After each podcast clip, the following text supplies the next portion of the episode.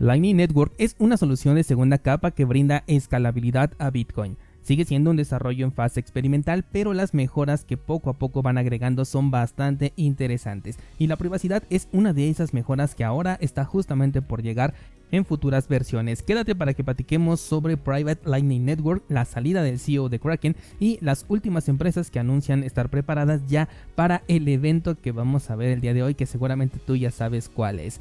Todo esto hoy en el 646 de Bitcoin en español. Comenzamos.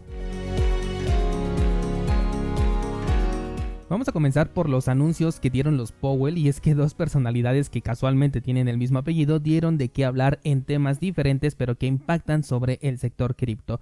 Comenzamos con Jerome Powell, que es la cabeza visible de la Reserva Federal, quien ayer anunció una subida en las tasas de interés con un mensaje un poco confuso que oscila entre sí las vamos a subir, pero si la cosa mejora las podemos ajustar. En este espacio yo he hablado muy poco al respecto de este tipo de noticias de la subida de tasas de interés porque considero que este tipo de notas no pertenecen al sector cripto. Sin embargo, hay especuladores que sí que están pendientes de lo que sucede con esto para poder operar. Esta dinámica pienso que corresponde más a, una, eh, a un perfil de un trader que puede aprovechar pequeños movimientos con respecto a las noticias o a los eventos que ocurren en otros entornos y que pueden llegar a tener un impacto en el sector cripto. Pero como un impacto directo que esto pueda tener sobre Bitcoin específicamente, no creo que lo tenga más allá del corto plazo. De hecho, entre más días pasan entre la última actualización de la tasa de interés, más irrelevantes se van volviendo porque pues pase lo que pase, ya sea que suban, que bajen, que se mantengan, el resultado en la economía tradicional frente a Bitcoin es constante, es decir, el fiat constantemente se va a devaluar frente a cualquier activo, incluso antes de la existencia de Bitcoin, esto ya lo veíamos. Por eso es que existe la inflación y las medidas que se van tomando son para este momento y si la inflación a veces se mantiene estable es solamente porque ya subió un determinado punto y no es que haya mejorado sino que después de haber subido pues tiene un periodo de aparente estabilidad para posteriormente seguir subiendo pero en ningún momento se va a recuperar. Así que este ciclo ya lo conocemos y es por ello que yo lo veo irrelevante para Bitcoin, un activo que por su escasez siempre terminará yendo en sentido contrario al fiat porque sus modelos son completamente opuestos. El mercado tuvo un movimiento impulsivo de corto plazo y creo que es justamente porque es aprovechado por traders que hacen scalping con la noticia. Fuera de ello veo interesante el precio de Bitcoin porque ya testeó en dos ocasiones el nivel de soporte más importante del momento, por lo que lo voy a mantener en vigilancia. De hecho ya tengo por ahí una alarma para poder colocar órdenes si es que la oportunidad se presenta. Estoy hablando de que se rompa este soporte que tenemos aquí en los 18.000. Si este movimiento tiene que ver con el resultado de la Reserva Federal o con la noticia, personalmente no lo creo. De hecho, me acuerdo mucho del libro de Trading en la Zona, el libro que te he recomendado en diversas ocasiones, que dice que los mercados son emocionales y se mueven por el miedo y la avaricia. Cuando veo que el mercado se mueve supuestamente por una noticia de este tipo, yo pienso que más allá de ello se mueve porque la gente que tiene dinero en los mercados siente ya sea miedo o avaricia y actúa con base en ello con su dinero. Eso es lo que finalmente mueve al mercado, la percepción que tiene la gente sobre una noticia y cómo actúa con base en ello. Por ejemplo, en este caso, mis satoshis de camarón yo no los muevo porque pues la emoción que me provoca esta noticia de la Reserva Federal es prácticamente nula. Pero dime, ¿qué piensas tú descentralizado? Ahora hablemos del otro Powell, que en este caso es Jesse Powell, el próximamente ex CEO de Kraken, quien anuncia su renuncia porque siente que el crecimiento de la empresa ya es bastante grande y ya no lo ve divertido. Lo único que quiero destacar de esta noticia es que consideres que las condiciones de uso del exchange en el futuro cercano podrían llegar a cambiar y con esto me refiero a la operación sin el registro de Know Your Customer.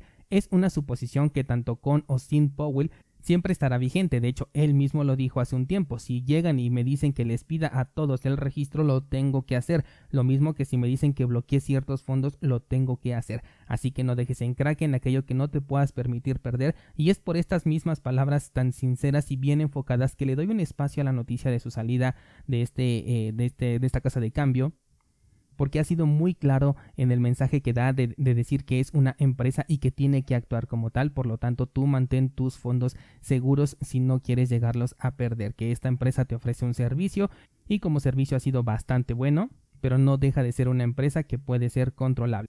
Así que con la llegada del nuevo CEO es posible, no lo sabemos, que sus ideas sean distintas. Lo digo solamente para que consideres si es que eres usuario de esta plataforma porque no te piden el registro de identidad que quizás esto pueda llegar a cambiar en el corto plazo. Vamos con otra noticia muy interesante y es que el lunes te compartía un comentario que me hacía llegar un descentralizado diciendo que no existe el desarrollo en Bitcoin, lo que prácticamente es nulo, y justo esta misma semana sale esta nota que me parece súper interesante y te voy a compartir.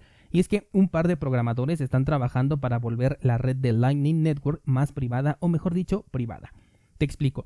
Cuando se realiza un pago a través de esta red se requiere de una factura. La creación de esta factura expone indirectamente un identificador del canal que lo está enrutando. Entonces ahí es donde existe este punto de vulnerabilidad en temas de privacidad. Lo que estos programadores quieren con lo que llaman Private Lightning Network es una red Lightning pero que sea privada, es decir, que no se comparta este identificador para evitar que se conozca el dato del nodo emisor. Además de ello, quieren utilizar los saltos de red en los que un pago no se enrutaría de manera directa, aunque la opción seguiría ahí, pero se recomendará que es mejor que se utilice el salto de red. De esta manera el pago va a dar varios saltos por diferentes nodos y cada uno no tiene acceso más que a la información del nodo anterior o a la información que le compete. Esto me recuerda de hecho mucho a cómo funciona la red de Tor que justamente realiza este tipo de saltos en los que la petición viene de un punto y pasa por varios antes de llegar a su punto destino. Y en el camino aquellos intermediarios no saben a dónde se dirige la petición y tampoco de dónde viene, solamente pueden ver la información que los involucra. Algo así me estoy imaginando con estos saltos de red que quieren implementar en los pagos con Lightning Network. Por ahora está en fase beta, pero se espera que muy pronto llegue a una cartera en específico que se llama Mutiny, la cual aún no se puede descargar, pero cuando se anuncie su salida te lo voy a hacer saber y por supuesto vamos a probarla para ver cómo va. Este es el tipo de desarrollos que están detrás de Bitcoin. Es probable que, retomando el comentario del descentralizado del día lunes, eh, lo que quieran ver sea un desarrollo como el que está ocurriendo dentro del sector cripto, donde hay metaversos, tokens NFT, criptojuegos, etcétera, pero finalmente, como ya hemos analizado en otros momentos, son creaciones tecnológicas bastante interesantes y en su momento hasta divertidas, pero no han conseguido resolver ningún problema. En cambio, el desarrollo de Bitcoin, que aparentemente es un poquito más aburrido, y esto es subjetivo porque a mí me parece fascinante, el tema de la privacidad por muchos es desestimado. Pueden considerar que estos desarrollos no son interesantes, pero tienen un enorme valor por detrás, uno que realmente te deja un beneficio muchísimo más grande.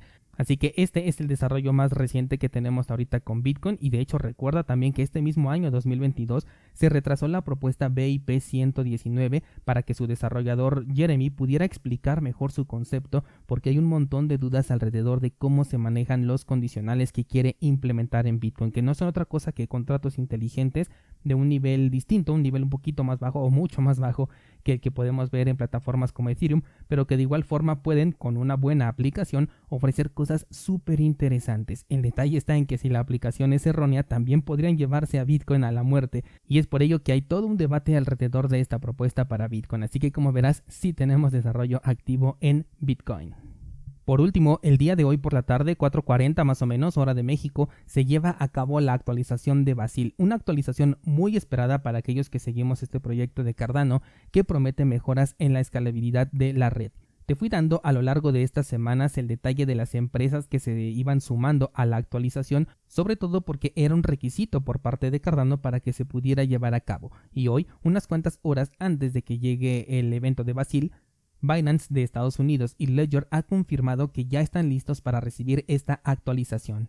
En el caso de Binance de Estados Unidos, los retiros se van a suspender por un par de horas, lo mismo va a aplicar para la versión global y supongo que para otras casas de cambio también, mientras que en Ledger dice que no va a haber ninguna interrupción y que tú puedes seguir utilizando tu cartera de manera normal. Quiero pensar que lo que sí será necesario es una actualización al software de Ledger Live pero de no ser así, entonces todo ocurrirá por detrás y mejor aún porque en el comunicado de hecho ni siquiera hicieron énfasis en esta clase de actualización. Soy bastante optimista con este desarrollo, sobre todo porque sé que los contratos inteligentes aún tienen potencial por delante y me gusta la forma en que Cardano lo ha estado trabajando. Es por ello que le guardo un espacio dentro de mi portafolio que como sabes se redujo a tan solo tres proyectos bajo la premisa de tener Bitcoin para la libertad, Monero para la privacidad y Cardano como una inversión dentro del sector tecnológico Es por ello que tenemos un nodo de Cardano corriendo para ayudar a la descentralización de esta red y tú puedes participar con nosotros delegando tus tokens. A cambio recibirás recompensas cuando se valide un nuevo bloque. El enlace lo vas a encontrar en las notas de este programa junto con otros enlaces bien interesantes que te recomiendo checar.